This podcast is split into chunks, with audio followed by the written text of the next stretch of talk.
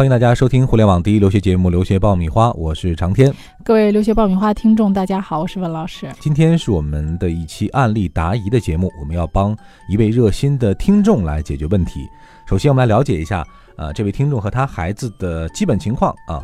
他的来信是这样的，他说：“长天文老师，你们好，我是长沙学生的家长，一直在听爆米花的节目，嗯，感觉收获特别大。我的孩子呢是女孩，啊，刚满十五岁。”英语尚好，现在是在国际学校读高一，IG 阶段一年，A Level 阶段两年。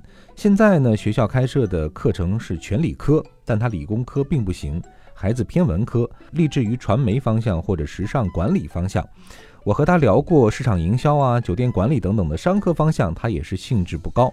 孩子有一定的艺术特长，呃，比如说钢琴过了十级，啊，爵士舞也是从六年级开始学的。但是孩子对特长呢，也不是特别的感兴趣。小的时候呢，一直喜欢文学方面，但是上了国际高中之后呢，因为没有开设相关的课程，读中文就越来越少了。那现在家长呢，对于孩子未来怎么规划或者下一步怎么走啊，产生了深深的迷茫啊。那我们先来帮他分析一下。呃，家长最纠结的一个点啊，嗯，从孩子的基本情况来看呢，是比较偏文清理哈，但 A Level 课程学校开设的都是偏理科的课程。那么从这个课程方面来说，孩子现在有什么调整的可能吗？你看啊，他的选择选了 A Level，那么他将来的目标国家肯定是英国，嗯，呃，那么英国这个 A Level 呢，首先说是一个选课的问题啊，他选课呢其实有三个原则，第一个呢就是你选择的课程与你的职业设想是有相关的。比如说我将来是想从事工科的还是商科，像他是想从事传媒或者时尚管理，那这个就跟你的职业是有关系的。所以说你的 A level 的课程选择应该跟你未来的职业是相关的，这是第一个。第二个呢，你要选择你喜欢的、擅长的。比如你看他说他女儿喜欢写作啊，喜欢这个呃艺术。跳舞、音乐是吧？这些都是他比较擅长的。我们讲，你要选择擅长的科目才能拿高分嘛。所以这个也是 A level 课程对于中国学生来讲的一个优势，就是你可以呃避免那些你不擅长的科目，选择这些你擅长的科目，那么你最后的得分就会高哈。这个就是说 A level 它的优势所在。但是像他现在这个情况，没有自己优势的专业和课程去选的话，对他来讲就。呃，这个优势就凸显不出来了。嗯，呃，还有一点是什么呢？就是你没学过的课程，但是你认为这个课程比较适合自己，其实他自己已经能看出来了。我适合的是什么呢？时尚管理、传媒。那么他应该选择哪些课呢？比如说英语语言与文学，或者说进阶写作，或者说艺术、音乐，这些他都是可以选的。啊，这些跟他将来去选择，比如说去学时尚管理啊，或者学传媒啊，这些都是相关的。嗯，但是说他学校里面不开设这种课程，这个是一个硬件条件。嗯，啊，谁也解决不了。那怎么办呢？其实，A level 课程有七十多门，但是咱们中国的这个条件下，师资力量、老师的水平。多数开设的也就是数学、物理、化学、会计、经济这一类的，相对集中在这个商科和理科哈。对对，就是没有办法像国外那样给大家这么多样化的选择。那么他如果说各方面条件、经济条件，呃，和孩子的这个心智各方面都达到了要求的话，那么其实是可以考虑出国去读 A level 的。嗯啊，选择空间更大一些。当然，他的师资力量还有他的课程选择，孩子的适应能力，那将来肯定都是不一样的。你还在为选校焦虑？你还在为文书苦恼？爆米花留学工作室二零一八年申请开始招生，从业十年以上的留学导师全程亲自办理，贴身指导，帮你成功迈入国外名校。联系我们，请关注微信公众号“留学爆米花”。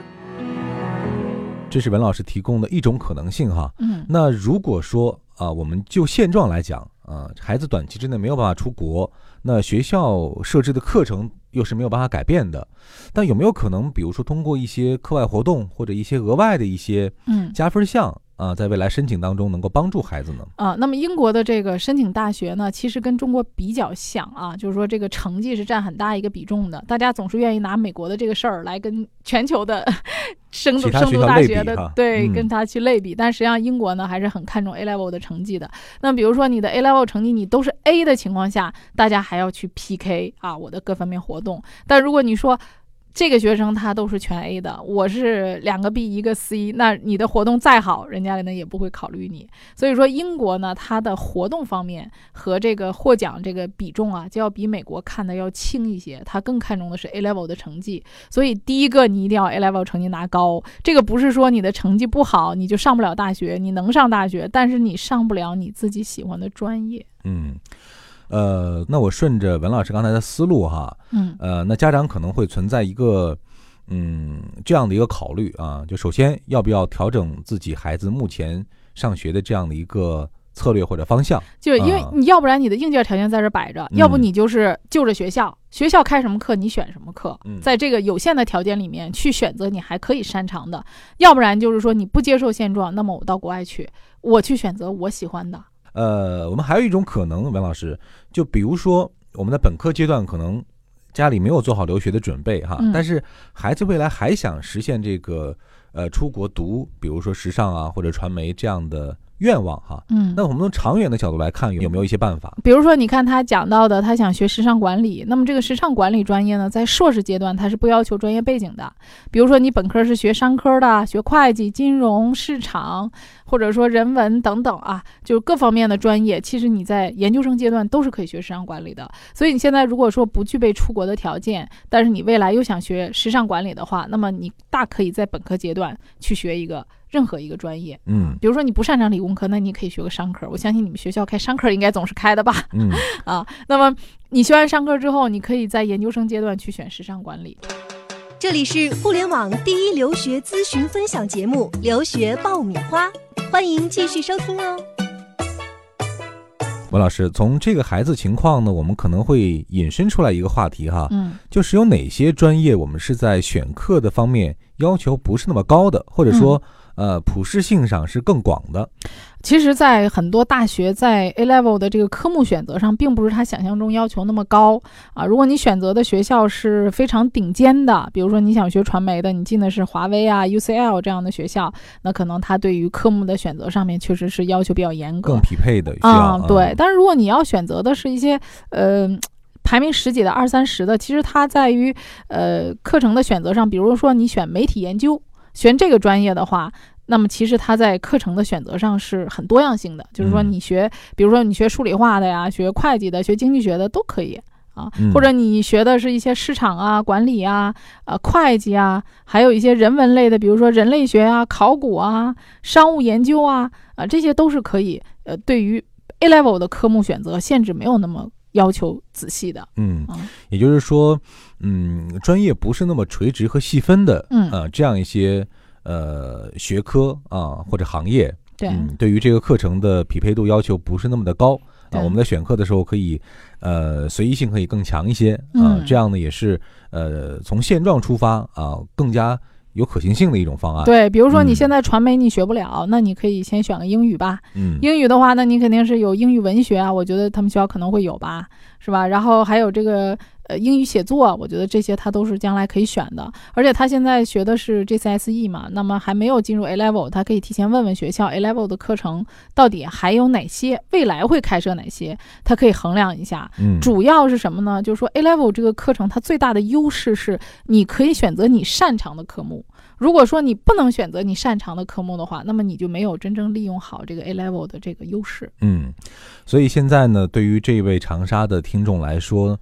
呃，存在变与不变的两种可能性和两种选择了啊。最后看家长和孩子沟通会用什么样的方式来解决。那另一方面呢，有的时候可能我们呃实现我们的梦想不是一蹴而就，或者不是一击而中的，可能需要一个漫长的过程。就比如说文老师提到的后一个方案，可能我们先要通过本科时间的过渡啊，有可能在研究生阶段。啊，再去寻找更好的机会，或者说更加适合的方式。对，另外一个也可以让孩子呢多了解呃各个专业啊，然后让他有更多的兴趣，呃，然后跟学校的老师呢也可以沟通一下你的想法。那么呃，也许学校会考虑到你的要求，可能会。为这些学生的呃需求开设一些新的课程，这也是有可能的。嗯，那也希望这位长沙的听众能够继续和我们保持联系啊，我们也将会关注您的孩子在留学申请当中的进程。如果有什么样的需要或者问题，可以随时跟我们沟通啊。关注微信公众号“留学爆米花”，文老师和我将会在微信里和大家交流。好，我在微信里等着大家。嗯好了，这期节目就是这样，感谢大家的收听，我们下一期再会。下期再会。